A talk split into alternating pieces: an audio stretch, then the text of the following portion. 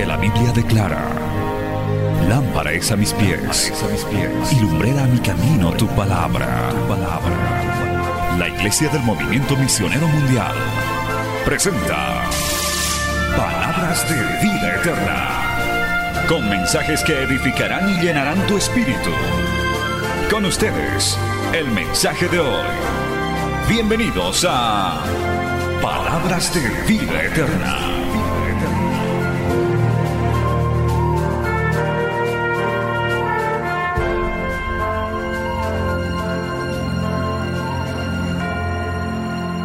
Tenemos palabra de Dios, porque qué vigilia es aquella donde no hay palabra de Dios, amado hermano. Para esto vamos a abrir la palabra en dos textos. Primero, Marcos capítulo 8, verso 22. Y luego vamos a ver Juan capítulo 9, verso 6 adelante. Gloria al nombre de Jesús. Saludando nuevamente a quienes nos siguen a través de las redes sociales, a través de Canal 252, Betel Digital, que siguen esta transmisión de esta poderosa vigilia desde la Iglesia Central del Movimiento Misionero Mundial en Cochabamba, Bolivia, corazón de Sudamérica. Marcos capítulo 8, verso 22 al 26. Hoy vamos a compartir sobre un tema al cual le pido preste mucha atención, porque inclusive al final he descubierto en la Biblia la vacuna contra el coronavirus, hermano. Había estado en la Biblia, gloria al nombre de Jesús. Yo no sé de qué se afana el mundo, pero si está en la Biblia. Así que si usted está despierto, se va a enterar cuál había sido la vacuna. Tanto los científicos están buscando, mire este predicador de Bolivia, ya sabemos la vacuna nosotros, gloria a Dios. Y Dios nos los ha revelado, amén. Así que esté atento. Vamos a compartir bajo el tema paradojas de Dios para sus hijos y el mundo entero. Paradojas de Dios para, el, para sus hijos y el mundo entero. Basado en Marcos capítulo 8, verso 22 primero y luego vamos a leer Juan capítulo 9. La palabra del Señor dice, en el nombre del Padre, del Hijo y del Espíritu Santo. Vino luego a Bethsaida y le trajeron un ciego y le rogaron que le tocase. Entonces, tomando la mano del ciego, le sacó fuera de la aldea, tome atención, y escupiendo en sus ojos, le puso las manos encima y le preguntó si veía algo. Él mirando dijo, veo los hombres como árboles, pero los veo que andan. Luego le puso otra vez las manos sobre los ojos y le hizo que mirase y fue restablecido. Y vio de lejos y claramente a todos. Y lo envió a su casa diciendo, no entres en la aldea ni lo digas a nadie en la aldea. Alabado el nombre de Jesús. Vamos al Evangelio de Juan, capítulo 9. Gloria al nombre del Señor. Siga alabando a Cristo, amado hermano, mientras busca la palabra del Señor. Es la mejor manera de combatir a la carne y el sueño. Alabe a Dios. Y si el del lado se está durmiendo, alabe en su oreja, hermano. Gloria a Dios, dígale. Y si se han dormido los dos, el de adelante. Y así va a ver cómo la carne se doblega. Gloria a Dios. Juan capítulo 9. Aleluya. Vamos a leer, hermano, del verso 1 hasta el verso 6. Dice así, al pasar Jesús vio a un hombre ciego de nacimiento y le preguntaron sus discípulos diciendo, Rabí, ¿quién pecó, este o sus padres, para que haya nacido ciego?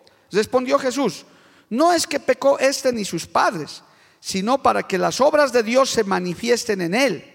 Me es necesario hacer las obras del que me envió, entre tanto que el día dura. La noche viene cuando nadie puede trabajar. Entre tanto que estoy en el mundo, luz soy del mundo. Dicho esto, escupió en tierra e hizo lodo con la saliva y untó con él el lodo los ojos del ciego. Y él dijo, ve a lavarte en el estanque de Siloé, que traducido es enviado. Fue entonces y se lavó y regresó viendo. Alabado el nombre de Jesús. Amén. Vamos a orar, vamos a pedirle sabiduría, gracia para que este mensaje sea de gran bendición para usted y para todos los que nos oyen y para cada uno de nosotros. Dios bendito, maravilloso, gracias por habernos reunido en esta noche poderosa, esta mañana ya, Señor, en que sentimos tu presencia de una manera especial. Háblanos a través de este mensaje. Háblanos a través de esta palabra, Señor. Edifícanos, Padre, no solo a los que estamos aquí, sino a los que nos oyen, nos ven en diferentes partes de esta ciudad, de este país y del mundo, Señor Que esta palabra sea reveladora, que esta palabra sea edificante, Señor. Que estas paradojas, estas, Señor, situaciones que tú viviste en tu ministerio, las has dejado con un legado, Padre, para que nosotros seamos bendecidos, fortalecidos en nuestra fe. Padre, te pido que a través de esta palabra fortalezcas nuestra fe, nos reveles, Señor, tu voluntad en estos tiempos tan difíciles que estamos viviendo. Padre, es enviada esta palabra en el poder de tu Espíritu Santo y no volverá a ti vacía. Amén y amén. Glorificando a Dios Tome asiento, amado hermano. Ayude al hermano, a la hermana que está ahí al lado, adelante, con cariño, con respeto, pero con autoridad. Gloria a Dios, dígale si cuando se esté durmiendo, hermano. Alabe al Señor, es la mejor manera.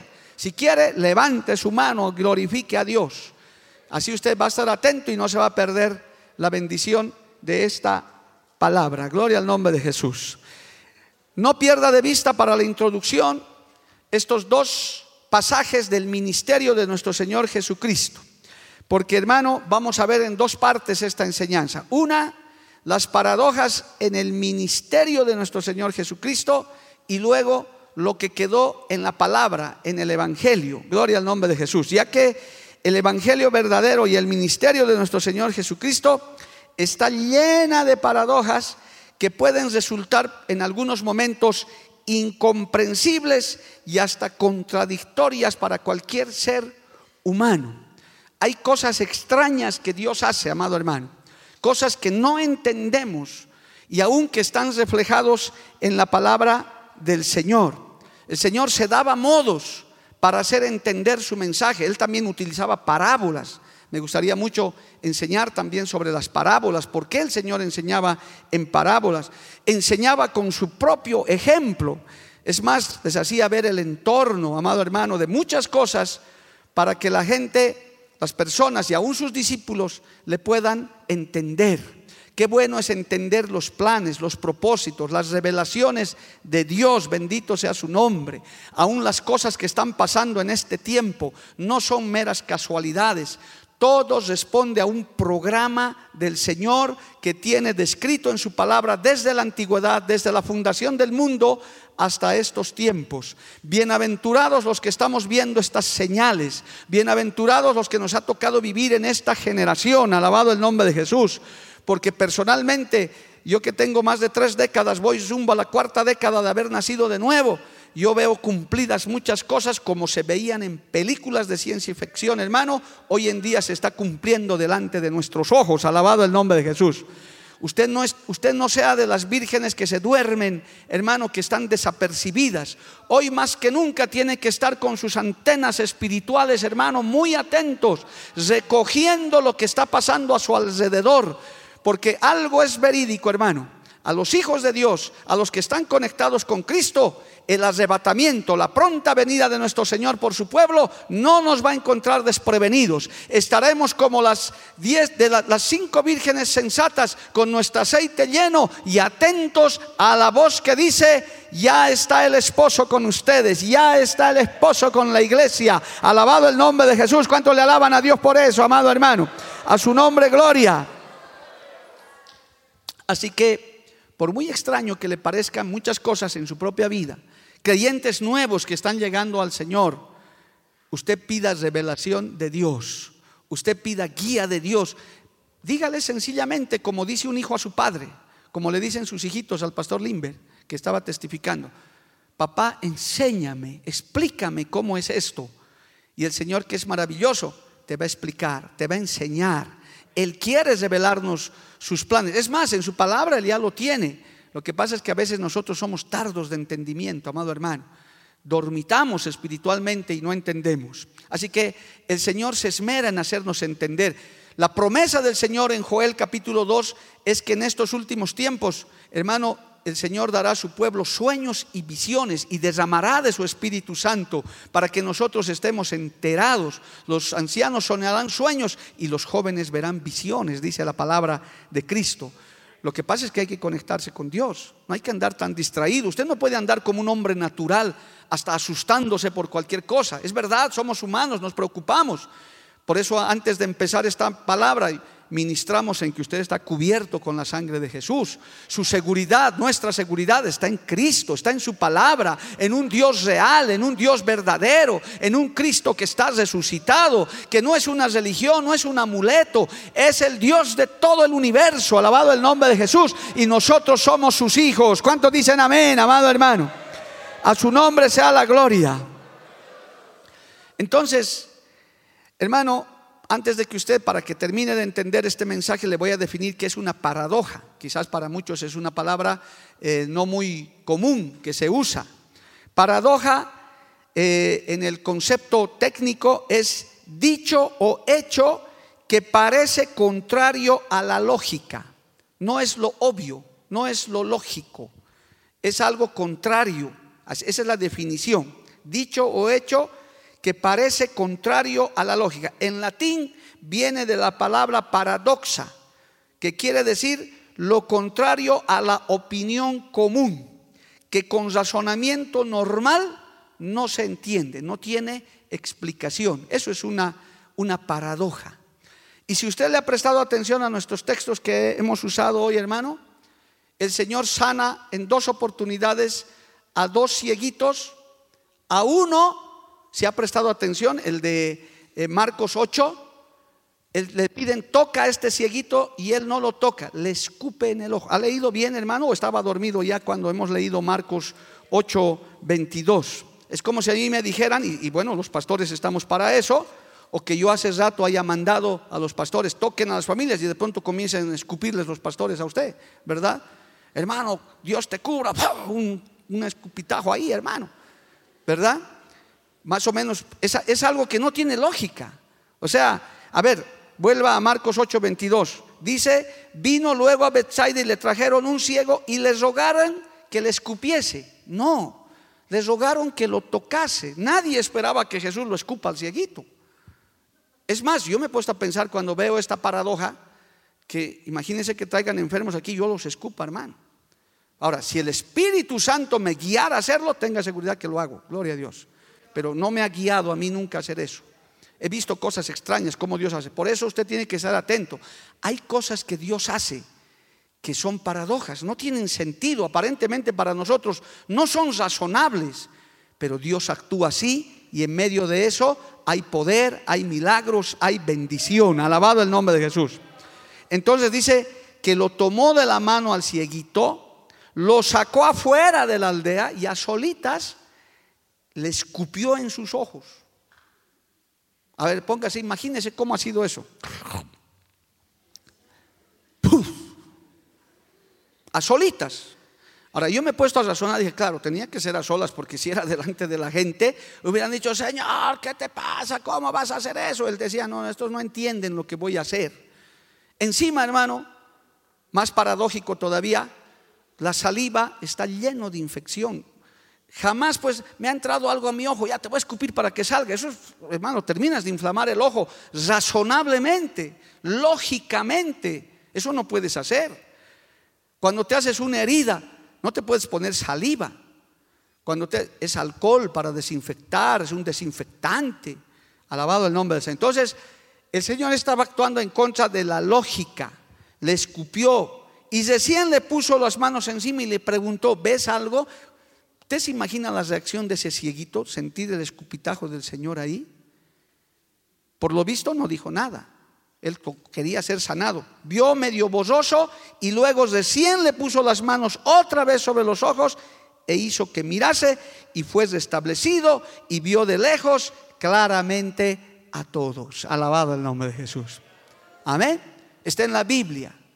O sea que usted puede testificar el Señor también sana escupiendo en la cara, en los ojos. Y alguno puede decir, ¿qué estás hablando, hermano? ¿Verdad? Marcos 8:22. Así hacía cosas el Señor. Y por si fuera poco, para que la paradoja quede completa, en otra oportunidad, según el texto que hemos leído en Juan 9, amado hermano, pasó otro cieguito. Él lo vio al cieguito, claro, el cieguito no podía verlo a él, ¿verdad? Pero él lo vio al cieguito y vio a un hombre ciego de nacimiento y le preguntaron diciendo, Rabí, ¿quién pecó? Bueno, eso vamos a pasar por alto porque eh, eso tiene una enseñanza también. No siempre las enfermedades son por pecado. Por eso usted no puede decir, este está enfermo, algo ha debido hacer. No, no siempre. Inclusive hay enfermedades que nosotros mismos nos ocasionamos por imprudentes. Si usted va a comer azúcar, tomar gaseosas todo el tiempo, va a agarrar diabetes, hermano. Y no le va a echar luego la culpa al diablo, espíritu de diabetes. No, usted se descuidó en la salud. Usted no se cuidó mucho azúcar, ¿verdad? Entonces se llena de una causal para tener diabetes. Pero hay, hay enfermedades, qué lindo esto, ¿verdad, hermano? Solamente como un, un apunte. Dice, no pecó este ni sus padres, sino para que las obras de Dios se manifiesten en él. Si alguno está enfermito, que me está viendo, oyendo o está aquí, tal vez tu enfermedad sea para que la obra de Dios se manifieste en tu vida. Por eso cuando estás enfermo, te viene una enfermedad, dale gloria al Señor, dale gracias al Señor, ruégale que te sane para la gloria del Señor. Dale un aplauso a Cristo, amado hermano. A su nombre sea la gloria. Cristo vive. Pero bueno, yendo al punto, a este cieguito ya no le escupió en la cara sino dice que dicho esto, cuando les explicó, escupió en tierra e hizo lodo con su saliva y untó con el lodo los ojos del ciego. ¿Quién puede hacer eso, hermano? ¿Quién está tan loco para hacer eso? Va con la saliva, otra vez que la saliva está lleno de, hermano, es, es, una cosa lleno de, bichos, de infecciones y de cosas y él hace barro más encima y con eso le embarra al ciego. Como, como diciendo, cualquiera que hubiera visto eso, le ha tapado los ojos para siempre. Con eso lo ha terminado de, de enseguecer a este pobre hombre. No tiene lógica. Pero dice que cuando se fue a lavar, gloria al nombre de Jesús, lo mandó al estanque, hermano, y el cieguito miraba. Una paradoja. No tiene sentido, pero en medio de esas cosas sin sentido, Dios está haciendo maravillas. Dios está haciendo milagros. Alabado el nombre de Jesús. Amén, amado hermano. ¿Y sabe qué? Para rematar la paradoja, dice que ese día que el Señor lo sanó a este cieguito haciendo barro y poniéndole en los ojos, era día de reposo. Es decir, que no se podía hacer nada. Y él era judío. Él era un, él era un hombre respetado. Él debería guardar la ley. Pero dice la Biblia más adelante en el verso 13, llevaron ante los fariseos el que había sido ciego y era día de reposo cuando Jesús había hecho el lodo y le había abierto los ojos. ¡Oh! ha vulnerado la ley, qué barbaridad, qué hereje. Pero Dios hizo el milagro. Cualquier adventista del séptimo día no tiene explicación para esto. Con todo respeto, amigos adventistas del séptimo día, porque hay los otros que ya se han convertido. Hermano, Jesús, siendo judío, ¿por qué sanó en día de reposo? Porque el Señor estaba demostrando su poder diciendo, aquí ya no es cuestión de días, aquí ya no es cuestión de ritos ni de ceremonias, aquí es la gracia y la misericordia de Dios. Jesús estaba diciendo, yo soy el reposo ahora para ustedes. Ahora es creyendo en mí, en el sacrificio de la cruz del Calvario que iba a venir. A su nombre. Muy bien. Entonces, hermanos queridos, Vemos eso en el ministerio del Señor y podríamos narrar otra cantidad de cosas, que el Señor hacía cosas extrañas, paradójicas. ¿Qué hemos dicho que es para, paradoja? Dicho o hecho que parece contrario a la lógica, lo contrario a la opinión común. Hoy en día si estamos mal del ojito, de ninguna manera el oculista nos va a poner barro en el ojo. Más bien con las pinzas más limpias nos abren el ojo, nos limpian. No, podemos acercar así nomás. Hoy me acuerdo de otro día, un hermano que estaba comiendo, aquí en Bolivia le llamamos locoto, en otros lugares le llaman rocoto, que es el picante que comemos acá, tan sabroso que lo he extrañado estos días allá en, Formosa y en Uruguay. Y se ha hecho saltar con el locoto al ojo, hermano. Uy, eso fue. Y bueno, otro que, que, sabía más le dijo, no te preocupes, te está desinfectando el ojo, se te va a pasar. Llora un poquito y va a salir, pero ese ardor, hermano. Y peor, pues meter barro, peor, escupir. Eso no tiene lógica, pero para Dios tiene lógica.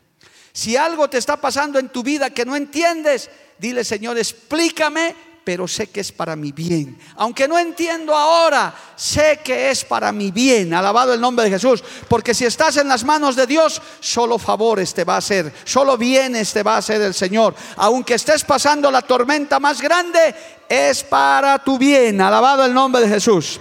A su nombre Dale un aplauso a Cristo, amado hermano. A un ciego lo sanó escupiendo en los ojos, a otro con vaso hecho con saliva y en día de reposo para demostrar su poder.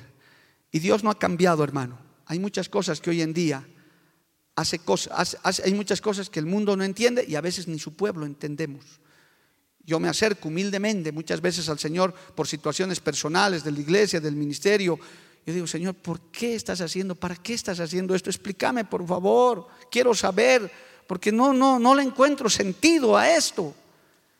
Y alguna vez, no siempre, el Señor a través de su palabra, de un mensaje, de algo, me hace entender. Me dice, por esto está pasando, para que entiendas, cabezoncito, para eso es.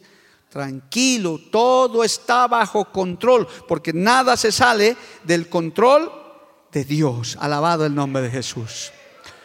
Por estas cosas, hermano, y por las cosas que le voy a mostrar, el ministerio del Señor muchas veces le han llamado un ministerio revolucionario. Algunos, algunos escritores dicen Jesús, el forjador de una contracultura. Y es que los cristianos somos al revés. La gente descansa en domingo y nosotros trabajamos en domingo con más ganas todavía, gloria a Dios. La gente está en los feriados parándose de cabeza, nosotros ayunando.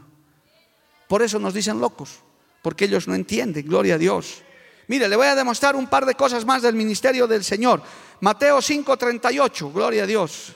Vaya a la Biblia, hágalo despertar al, lado, dígale, gloria a Dios, aleluya. Despierta, atiende esta palabra, las paradojas. Mateo capítulo 5, a su nombre sea la gloria. Gloria a Dios. Mateo capítulo 5, verso 38. El Señor estaba predicando. Oíste que fue dicho, ojo por ojo y diente por diente. Pero yo os digo, no resistáis, resistáis al que es malo. Antes a cualquiera que te hiera en la mejilla derecha, vuélvete también la otra. Y el que quiera ponerte a pleito y quitarte la túnica, déjale también la capa. Y cualquiera que te obligue a llegar carga por una milla, ve con el dos. Al que te pida, dale. Y al que quiera tomar de ti prestado, no se los rehuses. Oíste que fue dicho, amarás a tu prójimo y aborrecerás a tu enemigo. Pero yo os digo, amad a vuestros enemigos, bendecid a los que os maldicen, haced bien a los que os aborrecen y orad por los que ultrajan y os persiguen. ¿Qué le parece, hermano? Hasta ese entonces la ley era ojo por ojo, diente por diente. Y si leen la antigüedad, hermano, habían esas leyes. Como me has hecho, un hijo me lo matabas, yo te mato a, un hijo también. Ojo por ojo, diente por diente. La venganza era normal. Hasta entonces la humanidad. Y hoy en día, hermano, hay muchas normas, hay muchos hábitos que parecen normales. Pero que cuando vienes a Cristo, cuando conoces el Evangelio, tu vida se vuelve al revés. Gloria al nombre de Jesús. Tu vida va en todo lo contrario. Entonces el Señor les dice, hermano, al que, más bien a tu enemigo tienes que amarlo. Al que te maldice, bendícele. Y hace una aclaración de esta paradoja en el verso 45. Para que seáis hijos de vuestro Padre que está en los cielos, que hace salir su sol sobre malos y buenos y que hace llover sobre justos e injustos. Ese es el Evangelio. El Señor les estaba mostrando, aquí no se trata de venganza, aquí no se trata de desear mal a nadie, aquí no se trata de vengarse, aquí se trata de bendecir al que te hace daño. Aquí se trata del que te pide, te da un golpe en la mejilla, dale la otra, no levantes la mano. Y eso causaba, hermano, entre, entre su gente, ¿cómo va a hablar él estas cosas?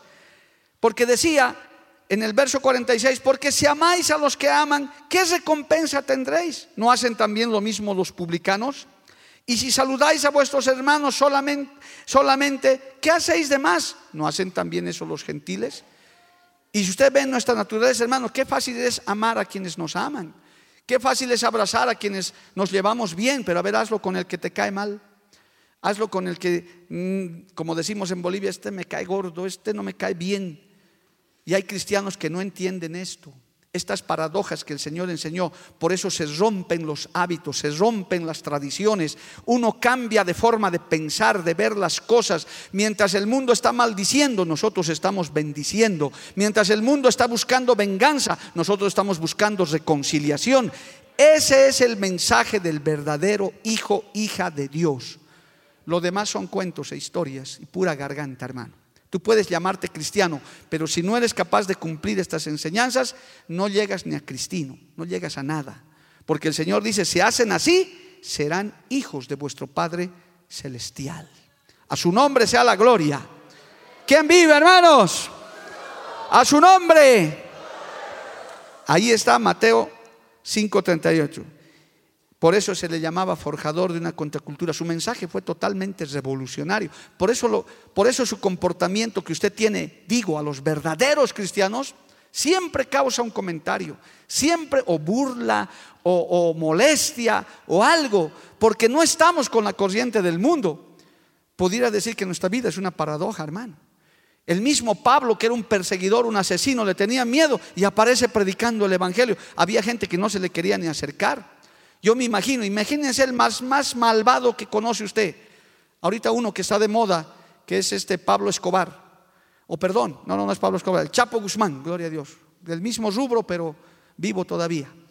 Hermano, si es un hombre que, que tiene amontonados, ¿qué tal si se convierte mañana y hasta se vuelve pastor? El pastor Chapo Guzmán campaña en las cárceles, hermano.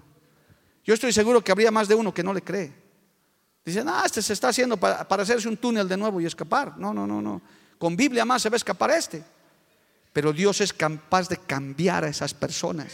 Dios es capaz de cambiar el corazón más duro. Dios es capaz de cambiar la situación más difícil en bendición. Alabado el nombre de Jesús. Donde no hay nada, Dios lo hace. ¿Cuántos dicen amén, amado hermano? A su nombre sea la gloria. En el capítulo, hermano, este es un capítulo tremendo, no lo vamos a desglosar todo, pero hay algo más terrible que esto todavía. Y, y note, hermano, se lo voy a desglosar rapidito para que usted se mantenga. Mire, Juan capítulo 6 es un capítulo tremendo de la Biblia que nunca se va a acabar de estudiar. Se estudia y se estudia, este, estudia este capítulo.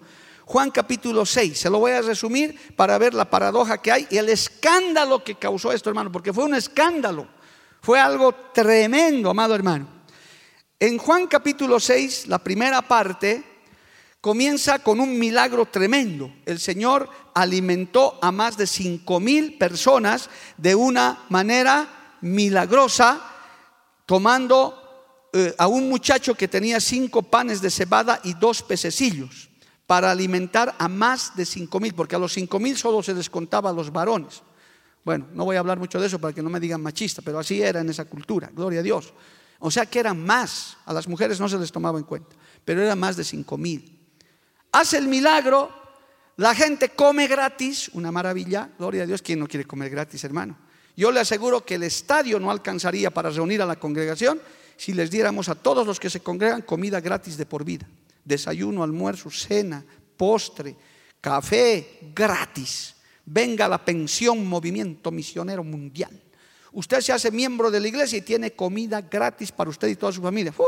el Félix Capriles queda rebalsando, hermano. El Señor vio, hizo ese milagro, la gente se dio cuenta y dijo, wow, mire el comentario que hicieron esos hombres que comieron gratis y, comí, y no cualquier comida. Oiga, hermano, esa comida que se hace en el cielo no es comparada con nuestra triste comida que comemos en esta tierra, hermano. O sea, por favor. El maná que comió ese pueblo en el desierto, eso no era cualquier cualquier pancito de, horno humano. Eso era un pan sabroso como lo que hoy día hemos comido, gloria a Dios, ¿no? Algo mejor que eso. Aleluya. ¿Y sabe qué comentario es esta gente? Verso 14. Aquellos hombres entonces, viendo la señal que Jesús había hecho, dijeron, este verdaderamente es el profeta que había de venir al mundo. Uy, hermano, este es este es el hombre que estábamos esperando. Este lo va a sacar de una patada al emperador romano. Este es el hombre. Y hasta gratis nos va a dar comida. Y semejante comida. Ese pez ha debido ser de sabroso. Esos panes, hermano. No han dicho, no, este es el hombre. Pero el Señor se dio cuenta Gloria a Dios. El Señor se dio cuenta. Sáltese al verso 22, amado hermano. Gloria al nombre de Jesús. Dice en el verso 22 de Juan 6, seguimos en Juan 6.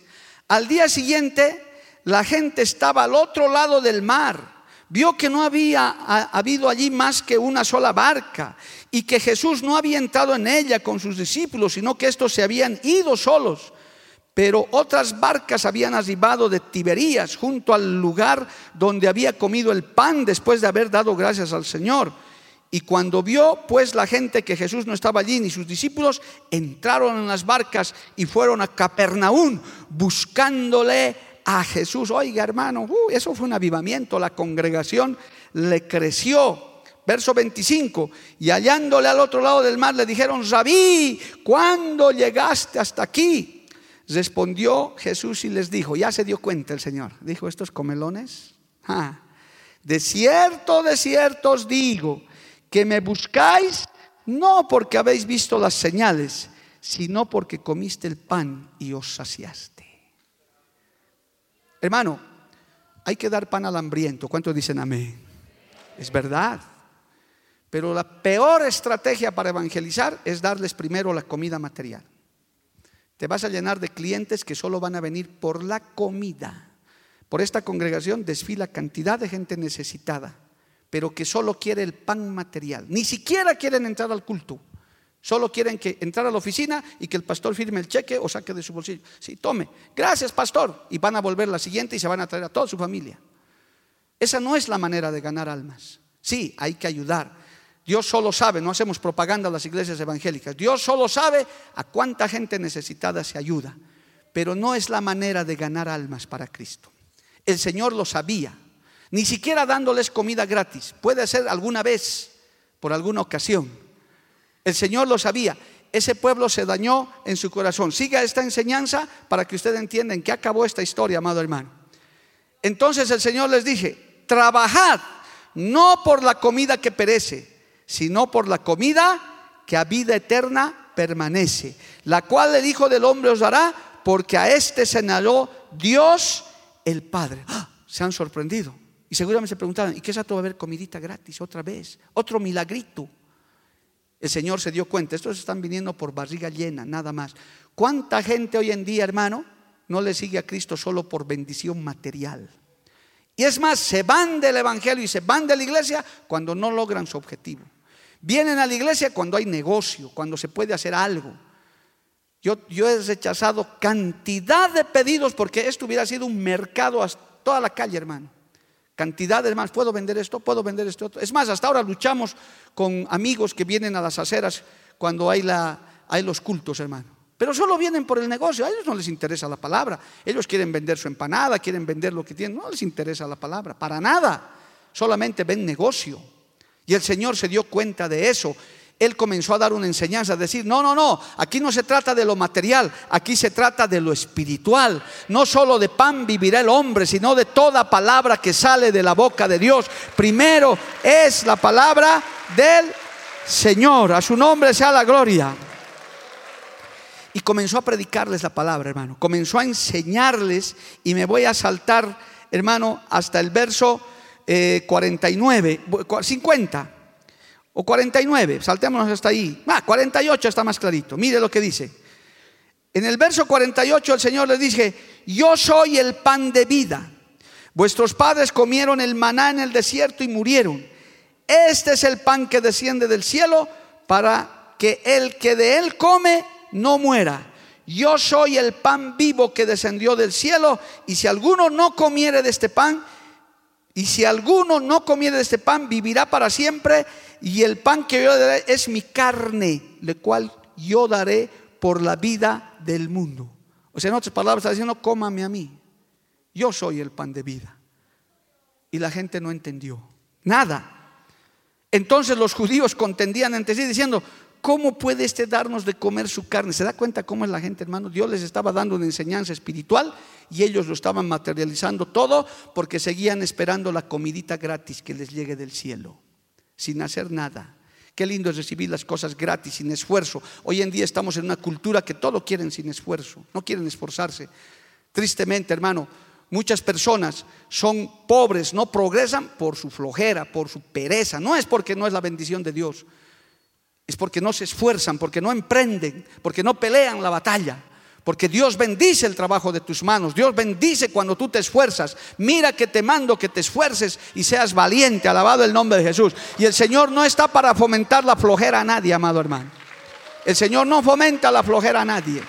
A su nombre sea la gloria. ¿Quién vive, hermanos? Entonces comenzó a decirles, yo soy el pan de vida. ¿Cómo vamos a comer su carne?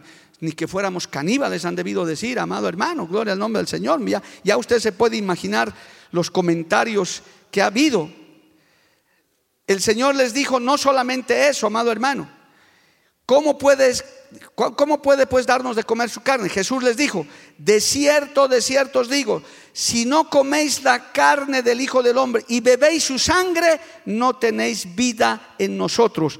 El que come mi carne, les dice en el verso 54, y bebe mi sangre, tiene vida eterna y yo les resucitaré en el día postero. O sea que encima de caníbales, vampiros más. Así de carnal es la mente del hombre, amado hermano. Con eso Sáltese al verso 60. Al oír muchos de sus discípulos dijeron, dura es esta palabra, ¿quién la puede oír? Ellos lo estaban entendiendo literalmente todo. Hasta se han imaginado, no va a alcanzar eh, eh, Jesús su cuerpo para que nos lo comamos todos aquí. Su sangre tampoco será 10 pues, litros lo que tiene. El Señor, hermano, les estaba dando una enseñanza espiritual. Les estaba diciendo, no sean servidores del vientre. Oiga, hermano querido, pídeles revelación a Dios. No le sigas a Cristo por interés. No le sigas a Cristo por recompensa humana. Sígale por amor a Cristo, por el sacrificio en la cruz del Calvario. Cuando vienes a una vigilia, haces algo para Dios, no es que te estás ganando el cielo, el cielo ya lo tienes ganado, Él ya lo ganó en la cruz del Calvario para ti. No es por obras, dice la palabra, alabado el nombre de Jesús. Sírvele ellas algo para Dios con humildad y por amor. Si puedes darle un aplauso al Señor, amado hermano. Bendito el nombre de Jesús, a su nombre gloria. Lo peor que le pasó al Señor, y sus discípulos temblaban ahí seguramente con semejante congregación, llega el triste versículo de que muchos predicadores le llaman el 666 del Nuevo Testamento. Juan 6:66. Desde entonces, muchos de sus discípulos volvieron atrás y ya no andaban con él. Hay muchos que dicen, ese es el 666 de la Biblia, del Nuevo Testamento. ¿Cuánta gente, hermano, viene a la iglesia por interés? Viene a recibir su milagro. Recibe su, ya aquí han desfilado cantidades, han recibido su milagro, han recibido su bendición de parte de Dios. Nunca más han vuelto, hermano, jamás. Ni siquiera darle gracias al Señor. Solo han venido con un interés. Ese día el Señor puso las cosas en su lugar. Ese día puso en práctica lo que ya había predicado. Busca primero el reino de Dios y su justicia. Y lo demás será añadido. Qué paradoja. Él se comparó con pan. Él dijo, beban mi sangre. Y no le entendieron. Mucha gente se extravía del camino del Evangelio, hermano, porque no pide entendimiento, no buscas revelación de Dios, aún circunstancias que te pasan en tu vida, que parecen extrañas, enfermedades, pérdidas de seres humanos, pérdidas económicas. Y lo primero que hacen es renegar contra Dios, echarle la culpa a Dios y decirle, me descarrío y me voy porque en el mundo estoy mejor por falta de revelación. Desde entonces muchos discípulos volvieron atrás y ya no andaban con él porque fracasaron en sus intentos. No hay comida gratis, no hay nada. Ahora nos quiere volver caníbales, vampiros. Este está hablando macanas, no nos va a dar nada. Mejor nos vamos porque es muy dura esta palabra. No entendemos. Si no entiendes algo de Dios, si no entiendes algo de lo que te está pasando en tu vida, humíllate delante del Señor. Dale gloria y dale honra. Dile, Señor, si te place en tu voluntad, hazme entender. Gloria al nombre de Jesús. Pero no me voy a apartar de ti, aunque no entienda muchas cosas, aunque no sepa muchas cosas. Voy a seguir fiel, porque eso es lo que hicieron los que se quedaron. Alabado el nombre de Jesús. ¿Cuántos levantan su mano y le alaban a Dios, amado hermano? A su nombre, gloria. A su nombre, gloria. Hay que ser como Pedro. porque el Señor ya los vio hasta sus discípulos a punto de retroceder. Y ahí apareció Pedrito. ¿Ustedes también quieren irse? Hermano, esto por si acaso para los pastores. Usted no tiene que hacer ningún esfuerzo para que se quede un creyente en la iglesia. No haga esfuerzo, pastor. No los retenga a la fuerza. Porque los que Dios ha traído a esta obra, pase lo que pase, se van a quedar en esta obra, se van a quedar en tu iglesia. No hay problema. Ese creyente sabe que ha sido plantado en ese lugar. Hay una mala costumbre en otros pastores, no de este concilio, gracias a Dios, pero que les dan cargo. Dicen, ay, ha llegado esta familia ya, que sea líder de algo, nada más para amarlo, tesorero que sea. Y los detienen ahí a la fuerza. hermano, los que Dios trae a tu iglesia, los que Dios trae a su obra, los que Dios trae al camino, Él los planta, Él les echa raíces y se quedan. Predica con libertad lo que Dios te ha dado que prediques. A mí alguna vez me han acusado de que yo voto a la gente de la iglesia. Si alguna vez en algún mensaje he dicho, hermano, la puerta es grande si quieres irte, no hay problema. Porque hay gente que amenaza, sigue predicando así, yo me voy. Váyase, pues hermano, no hay problema. Pero aquí el mensaje se predica como tiene que predicarse. La palabra tiene que coser como tiene que coser. Ustedes también quieren irse, la puerta es grande, les dijo el Señor. Alabado el nombre de Jesús. Pueden irse. Usted puede abandonar esta iglesia de sana doctrina, puede hacerlo. El Señor le estaba diciendo eso a sus discípulos. Y ahí apareció Pedrito. ¿A quién iremos? Tú tienes palabras de vida eterna. Oh, qué glorioso. Y nosotros hemos creído y conocemos que tú eres el Cristo, el Hijo del Dios viviente. Alabado sea su nombre. Cuando recibes revelación, cuando hay cosas que no entiendes, Dios te lo explica y el Espíritu te revela que ahí está la voz de Dios, la presencia de Dios, amado hermano.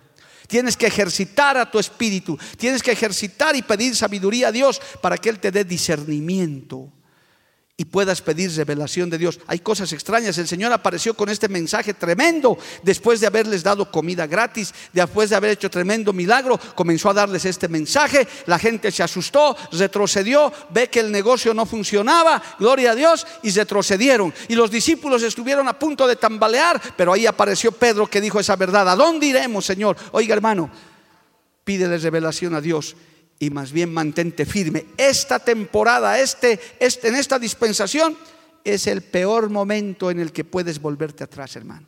El cristiano que se descarría en este tiempo realmente lo lamentará. Por el contrario, si no entiendes algo, pídele revelación al Señor y Él te lo va a dar. Alabado el nombre de Jesús. ¿Cuántos dicen amén, amado hermano? Dale un aplauso a Cristo. Tú tienes palabras de vida eterna y hemos creído y hemos creído que tú eres el Cristo, el Hijo del Dios viviente. Amén, amados hermanos. Y verdaderamente el Señor hizo estas cosas con mucha gente que no entendían lo que estaba pasando, no entendían lo que Él estaba haciendo, muchas veces no entendían su mensaje, pero el Señor era capaz de hablarles así. Bendito el nombre de Jesús. En el Evangelio también, hermano, ya cuando la iglesia está establecida, hay paradojas, hay cosas que no entendemos aparentemente. Hay situaciones, amado hermano, en los que parece que se contradijera la palabra. Le voy a citar solo algunos ejemplos ya en el ministerio. Si Jesús actuaba así, sus discípulos actuamos así. Muchas veces hasta el pueblo no entiende las decisiones que se toman en la iglesia por los pastores. Quieren entender ellos, quieren razonar ellos. Deje a sus autoridades que hagan lo que tienen que hacer. Ellos van a rendir cuentas a Dios. Usted tranquilo, gloria al nombre de Jesús. Por eso hay creyentes hasta que quieren pedir cuentas de qué se hace con las ofrendas. Eso a usted no le incumbe, no le ha llamado eso. Eh, Dios no le ha llamado para que usted sea un fiscal de lo que se hace con la plata. Usted deposite, cumple su obligación, gánese la bendición. El resto van a dar cuentas los responsables, nosotros, los levitas, los que hemos sido llamados a eso, alabado el nombre de Jesús. Hay creyentes ineptos, neófitos, que están pidiendo cuentas, están pidiendo asambleas para interpelar. No caiga en semejante cosa, pídale revelación a Dios, sea sumiso, obedezca, cumpla sus obligaciones, gánese la bendición y el Señor se encarga del resto. Porque hay de aquel que administra mal las cosas de Dios, hermano. Más bien es Tremendo, dice la Biblia, no os hagáis maestros muchos de ustedes, sabiendo que acarrearéis mayor condenación. Los, los, pastores, los líderes, nuestra situación es muy delicada, amado hermano, porque el Señor también nos va a pedir cuentas. Alabado el nombre de Cristo. En el Evangelio, hermano, encontramos algunos ejemplos de estas paradojas, porque todo esto que le estoy explicando es para hacerle entender que en medio de tanta confusión, en medio de tanto humanismo, tantas teorías, hermano, el enemigo está sembrando espíritu de confusión. Gente que dice, no entiendo esto, no entiendo el otro, ¿por qué esto? ¿Por qué aquello? Pregúntale al Señor, métete en oración, busca la respuesta en el Señor. Amén. Gloria al nombre de Jesús.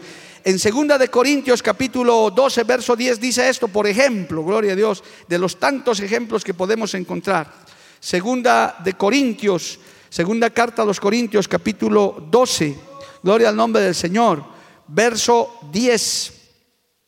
Por lo cual, por amor a Cristo, me gozo en las debilidades en afrentas, en necesidades, en persecuciones, en angustias. Oiga esto, porque cuando soy débil, entonces soy fuerte.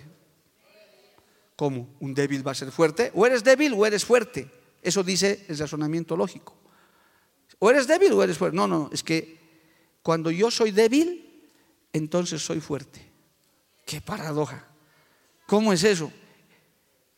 Cuando soy débil, entonces soy fuerte. No, no entiendo. No entiendes en tu carne. Porque el ser humano natural, hermano querido, quiere ser fuerte en su fuerza, quiere ser fuerte en su poder, quiere ser fuerte en lo que tiene, en lo que puede hacer. Pero Dios se gloria en nuestras debilidades, porque Dios usa a los débiles, a los que reconocen sus incapacidades. Alabado el nombre de Jesús, Dios resiste a los altivos y da gracia a los humildes. Bendito el nombre de Jesús. A su nombre sea la gloria. Diga el débil, fuerte soy. ¿En quién? En Cristo Jesús. Ahora sí los débiles, denle gloria a Dios fuerte, amado hermano. Pero fuertes en Cristo. Humanamente reconocemos nuestras limitaciones. Ahorita usted está luchando con su debilidad. Sí, pastor, mi sueño, esta carne. Usted no crea que Dios le va a mandar un rayo pero usted puede sacar fuerzas de debilidad, decir, no, no, yo quiero aprender esto. Es más, quiero escuchar la vacuna contra el coronavirus. Por favor, me despertaré, estaré despierto, gloria al nombre de Jesús. Saque fuerzas de debilidad. El Señor sabe que usted es débil, pero en Cristo usted se fortalece, alaba, glorifica y dice, voy a batallar, voy a pelear y voy a salir de aquí victorioso una vez más. Dele un fuerte aplauso a Cristo, amado hermano. A su nombre sea la gloria. Amén. En Primera de Corintios capítulo 1, mire, otra paradoja, gloria a Dios. Por eso es que es importante, hermano, estar, estar eh, atento a estas cosas. Primera de Corintios capítulo 1, aleluya. En el verso 21, en el verso 20 adelante dice, lea conmigo, Primera de Corintios 1:20. ¿Dónde está el sabio? ¿Dónde está el escriba? ¿Dónde está el disputador de este siglo? ¿No ha enloquecido Dios la sabiduría del mundo? Pues ya que en la sabiduría de Dios el mundo no conoció a Dios mediante la sabiduría, agradó a Dios salvar a los creyentes por la locura de la predicación. Alabado el nombre de Jesús. ¿Entendió esta lectura o, no la entendió, amado hermano? ¿Dónde están los que creen que saben todo? ¿Y por qué no han descubierto la, la vacuna contra el coronavirus que nosotros ya sabemos? ¿Por qué no descubren al final de los tiempos las cosas que están sucediendo? Sencillos creyentes como nosotros y en otras partes del mundo ya sabemos por qué está pasando estas cosas. Por eso nos cubrimos con la sangre de Cristo. Por eso pedimos misericordia. Porque el sabio, el entendido, hermano, no puede comprender esas cosas espirituales. Porque él ha enloquecido. Dice, donde dice, pues ya que en la sabiduría de Dios el mundo no conoció a Dios mediante la sabiduría, agradó a Dios salvar a los creyentes por la locura de la predicación. La ciencia no cree que los enfermos se sanan, nosotros sabemos que Cristo sana a los enfermos. La gente no cree que una persona que ha perdido la razón vuelva a tener la razón, no lo cree. Nosotros sabemos que Dios puede hacer eso. La gente dice, este es un vicioso, un drogadicto, un alcohólico, va a morir así. Dios dice, no, yo voy a romper las cadenas y este va a ser libre. ¿Y cuántos no hemos sido libertados de la brujería, del alcohol, de la droga, de la inmoralidad? Y aquí estamos glorificando el nombre del Señor. La locura de la predicación, a su nombre, gloria. Amén, amado hermano. Son paradojas, son cosas que para el mundo no tienen sentido. Por eso es que dicen que perdemos el tiempo, que nos trasnochamos. Por eso usted no se tiene que dormir, porque cuando lo filman, dicen, está, pues se duermen. Y van a dormir nomás. Estamos pensando cambiar los, los lugares, el lugar de vigilia, hermano, a otro lugar donde sean bancas sin espaldar. Ahí usted se va a mantener despierto. Y ya casi tenemos ubicado un lugar. Más frito, pero con banquitas así larguitas, donde usted se va a sentar y ahí le va a convenir quedarse despierto. Gloria al nombre. Pero no se asuste, todavía es un proyecto a largo plazo. Segunda de Corintios 6:10, un hito más, gloria a Dios. Tengo dos hitos más, pero luego lo voy a explicar. Segunda de Corintios capítulo 6. Siga leyendo Biblia, hermano, y siga glorificando a Dios. Esa es la batalla que tenemos que dar. Segunda de Corintios capítulo 6, verso 10. Como entristecidos, mas siempre gozosos. Como pobres, mas enriqueciendo a muchos, como no teniendo nada, mas poseyéndolo todo. Dios bendiga a los millonarios de este siglo, está bien, que tengan la plata que tengan, gloria a Dios, está bien, hermano. Si es de buena manera, honradamente, que Dios lo bendiga. Pero hay quienes no tenemos nada o no tienen nada grandioso y decimos, yo soy rico, yo lo tengo todo.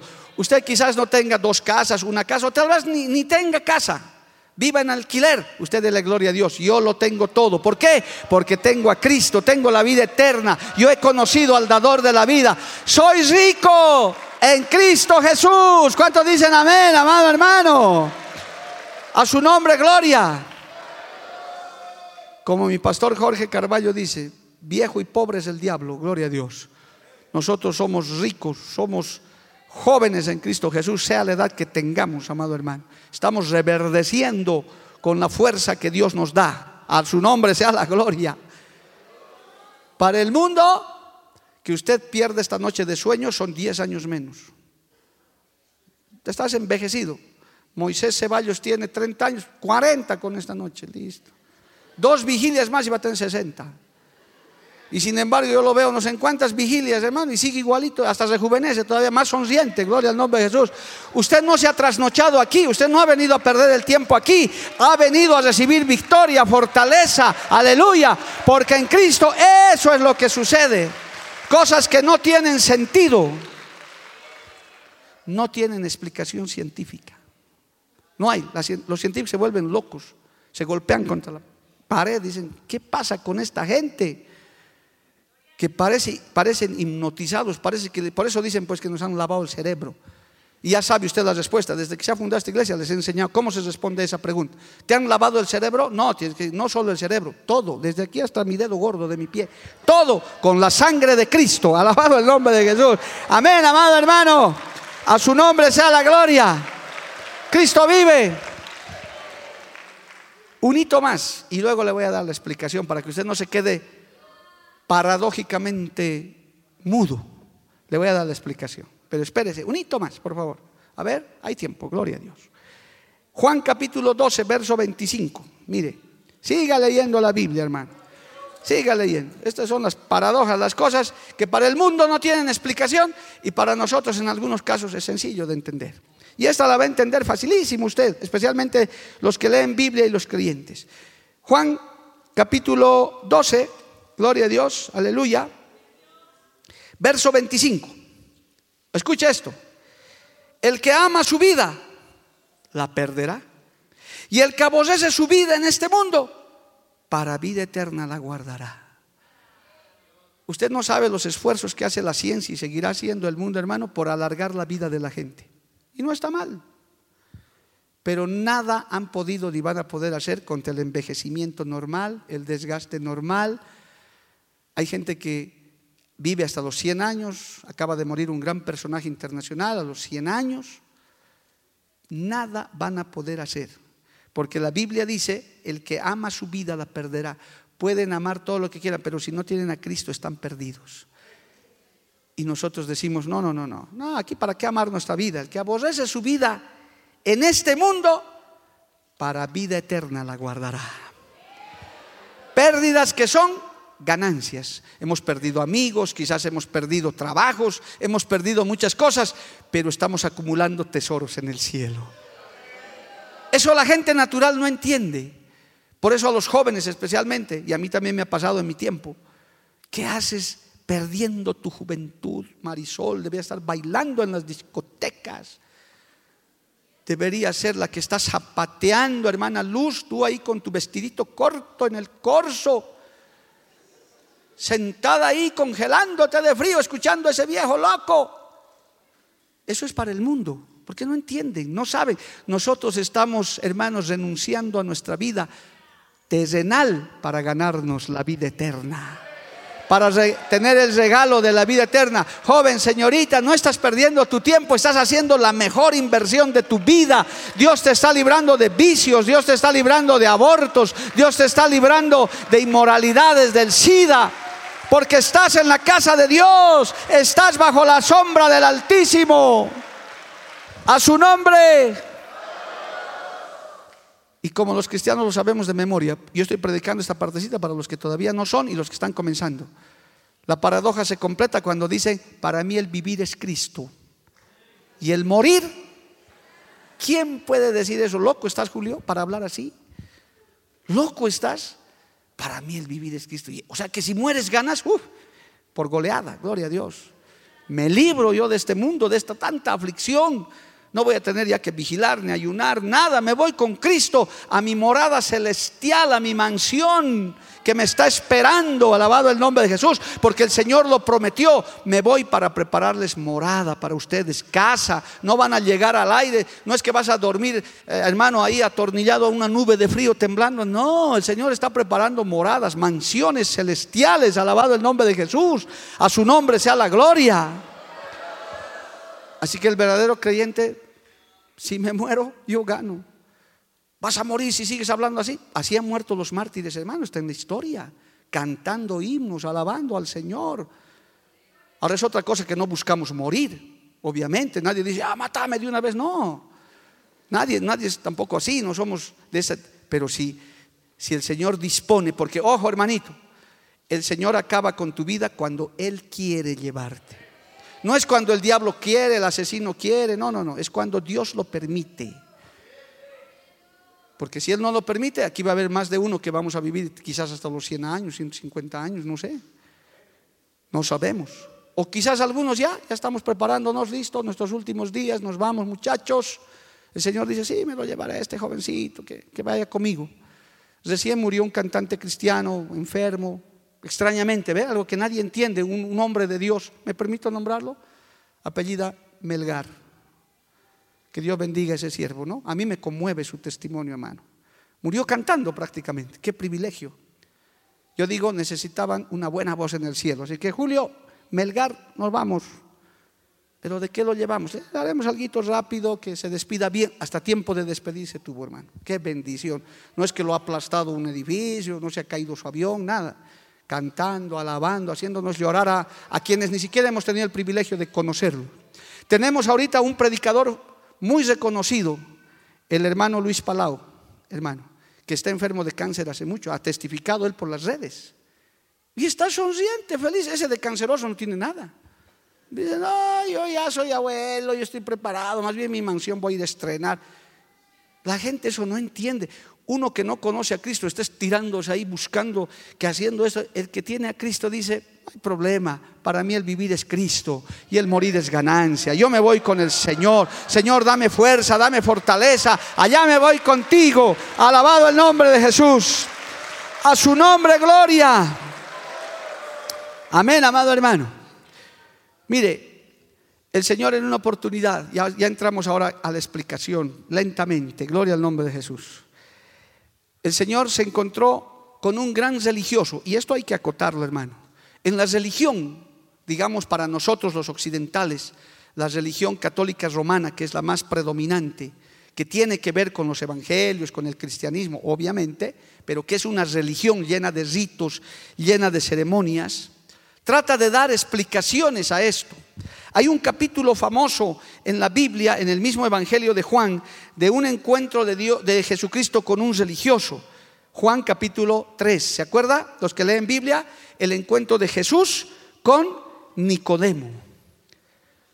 Ahí el Señor comienza la explicación.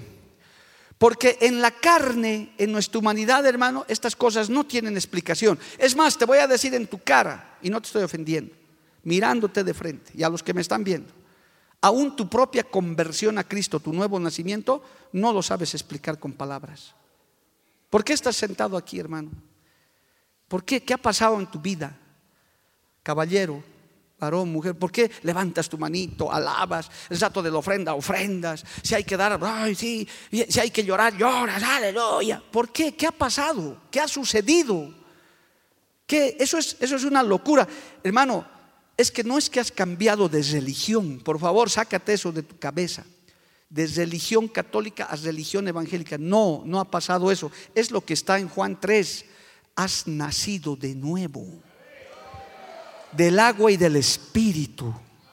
Y el Señor dejó esta enseñanza para que los que hemos experimentado y los que van a experimentar el nuevo nacimiento es algo extraordinario que humanamente, científicamente, a la luz de la naturaleza humana, no tiene explicación, hermano. Yo mismo, en mis momentos que, que me quiere venir una lucidez humana, digo, ¿qué hago aquí yo predicando a esta gente encima que se duerme en la vigilia ni me escucha siquiera? Yo aquí esforzándome y ellos durmiendo. Yo debería estar durmiendo también. Pero mire, 3 y 20 de la mañana mis pies ya me duelen y yo tengo que seguir aquí. ¿Por qué hago eso? ¿Qué ha pasado? Es el nuevo nacimiento. Es que Cristo llenó tu vida. Alabado el nombre de Jesús. Cristo te conmueve, te llena. Y eso le dijo a este religioso.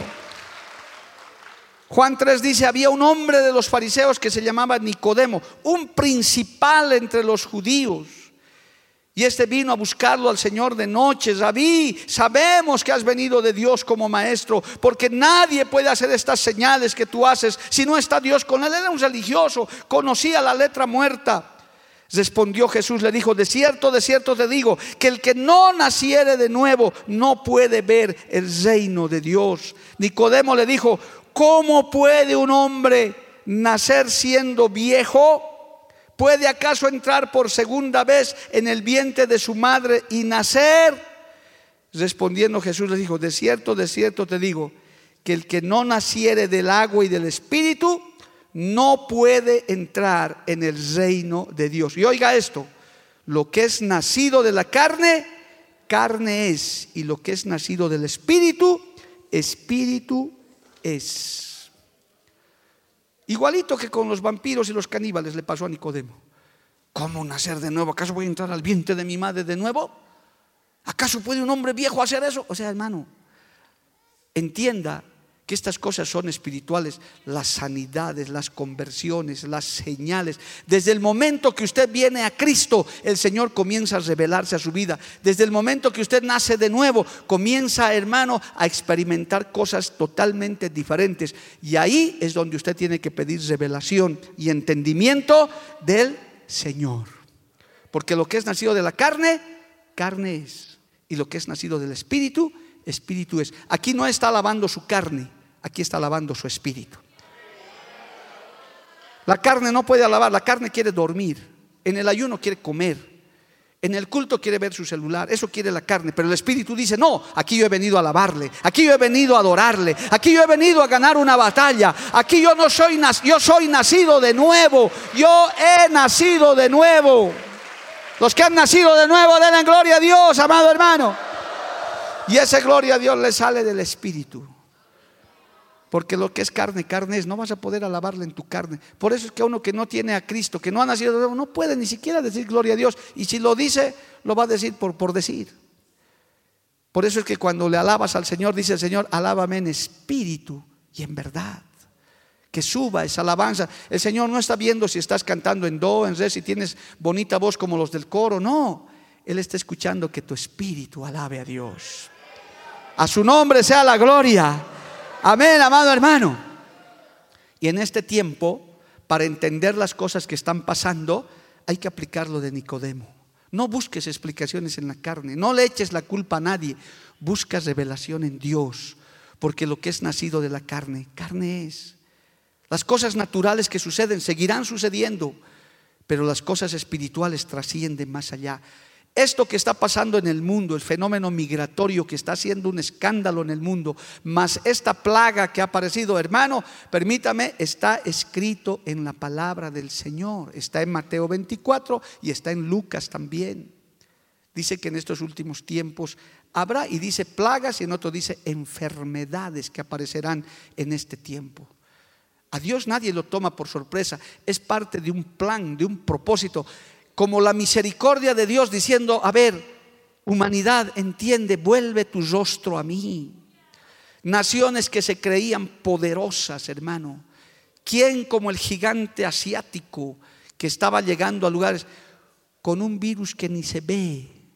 El Señor lo está desmoronando de a poquito, hermano. Que Dios tenga misericordia de esa nación. No se olvide recordar en sus oraciones a China, amado hermano a nuestros amigos y hermanos de China, que Dios tenga misericordia.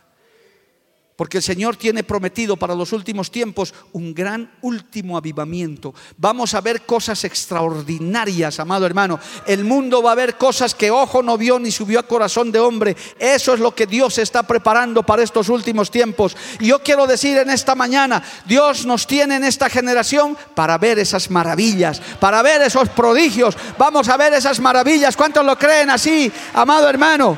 A su nombre sea la gloria.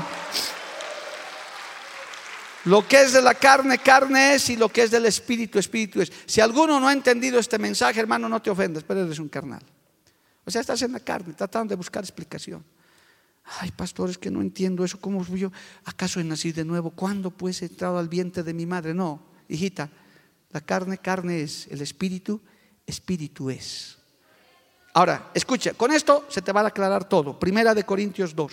Con esto va a quedar más clarito para los espirituales y los que se están acercando a Cristo van a comenzar a entender estos grandes misterios, estas grandes paradojas. Escucha esto. Y lo va a marcar en su Biblia y esto es, pastores, esto es un estudio por lo menos para unos dos o tres cultos en sus iglesias, porque esto es tremendo. Primera de Corintios capítulo 2, verso 6. Sin embargo, hablamos sabiduría entre los que han alcanzado madurez y sabiduría no de este siglo, ni de los príncipes de este siglo que, perecen, mas hablamos sabiduría de Dios en misterio, la sabiduría oculta, la cual predestinó antes de los siglos para nuestra gloria, la que ninguno de los príncipes de este siglo conoció, porque si la hubieran conocido, nunca habrían crucificado al Señor de la gloria. Antes bien, como está escrito, cosa que ojo no vio, ni oído yo, ni ha subido a corazón de hombre, son las que Dios ha preparado para los que le aman. Pero Dios nos las reveló a nosotros por el Espíritu, porque el Espíritu todo lo escudriña, aún lo profundo de Dios. Punto aparte. Hay que decir un ratito. ¿Acaso no vemos cosas sobrenaturales, hermano? Yo personalmente daré mi testimonio. Yo los veo a ustedes y para mí es sobrenatural. Porque ustedes no habían, no estaban. Muchos se han convertido en esta iglesia, hermano. Ahora, ¿se han convertido por el mensaje del pastorcito Mario? No. Es la locura de la predicación, de la palabra de Dios. ¿Cuánto? Anoche estaba escuchando en la radio un testimonio de un joven. He entrado, no quería nunca entrar. Y el pastor no dice qué pastor, puede ser el pastor Jorgito. ¿Quién estaría predicando? Pastor Weimar y justo era para mí. Uy, gloria a Dios. ¿Acaso eso no es un milagro, hermano? Cuando usted se ha puesto a llorar y no sabe ni por qué se ha puesto a llorar. ¿Acaso no es un milagro que te duermas mundano y te despiertes cristiano, pasen casi 40 años y sigas loco de remate? ¿Quién puede hacer eso? Alabado el nombre de Jesús. La sabiduría de los príncipes de este mundo, la sabiduría de la ciencia no puede hacer eso. La ciencia se ha esmerado en cambiar drogadictos, alcohólicos, prostitutas, homosexuales. No lo han logrado en la mayoría de los casos. Pero Cristo con un toque, con una palabra, con una bendición, ha cambiado inclusive el destino de naciones. Alabado el nombre de Jesús. Con la sabiduría, con esas profundidades ocultas que el Señor tiene. Dale un fuerte aplauso al Señor, amado hermano. Gloria a Dios. Verso 11. Porque ¿quién de los hombres sabe las cosas del hombre, sino el espíritu del hombre que está en él? Así tampoco nadie conoció las cosas de Dios, sino el espíritu de Dios. Y nosotros no hemos recibido el espíritu del mundo. ¿Qué hemos recibido, hermanos? El espíritu que proviene de Dios para que sepamos lo que Dios nos ha concedido. No estás perdiendo el tiempo aquí. No es tu iglesita, no es tu MMM, no, hermano, eso es el formatito, la cascarita.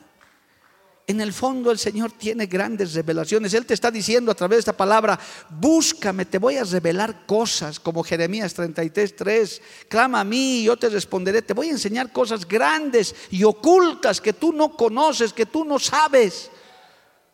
Hoy día una hormiguita me visitó mientras preparaba los detalles de este mensaje. Una hormiguita.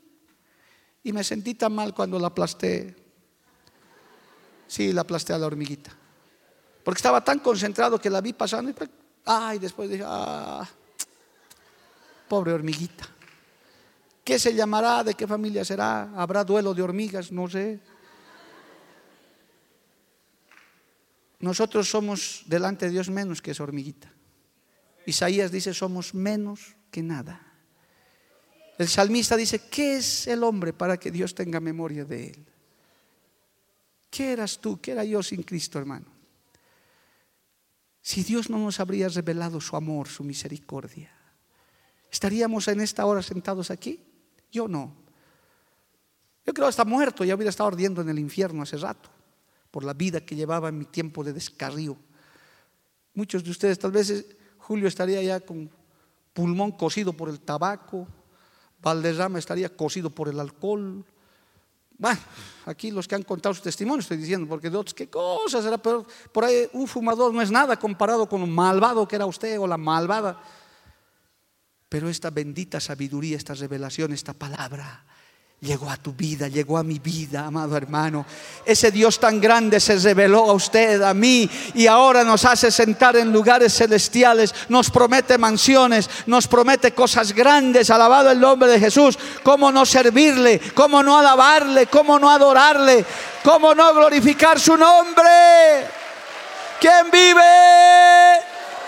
A su nombre, gloria. Verso 13 dice, lo cual también hablamos, no con palabras enseñadas por sabiduría humana, sino con las que enseña el Espíritu, acomodando lo espiritual a lo espiritual. Tome nota del 14. Pero el hombre natural no percibe las cosas que son del Espíritu de Dios, porque para él son locura y no las puede entender porque se han de discernir espiritualmente. En cambio, el espiritual juzga todas las cosas, pero no es juzgado de nadie. Porque ¿quién conoció la mente del Señor? ¿Quién le instruirá? Aleluya. Mas nosotros tenemos la mente de Cristo. Levante su mano y alábele al Señor. A su nombre sea la gloria. A su nombre sea la gloria.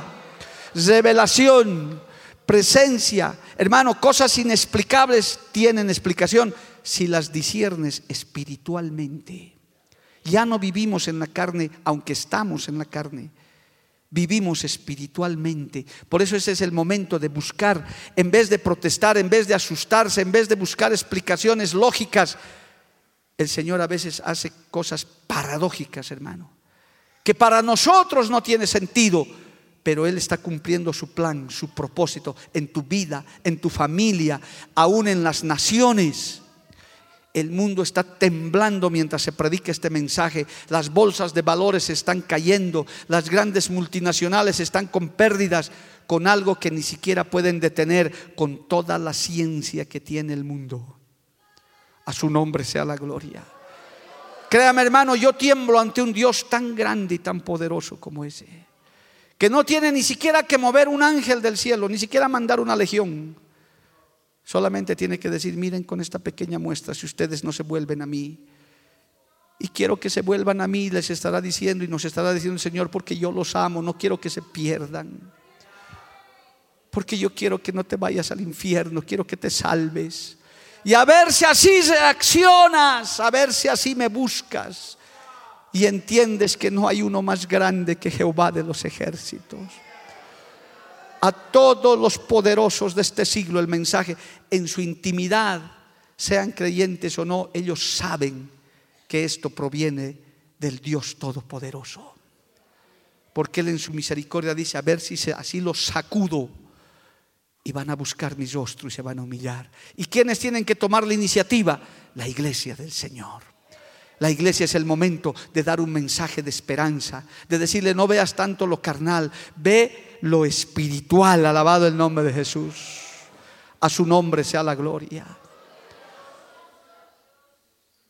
Y entonces, ¿cuál será el remedio para esto? ¿Cuál será la vacuna?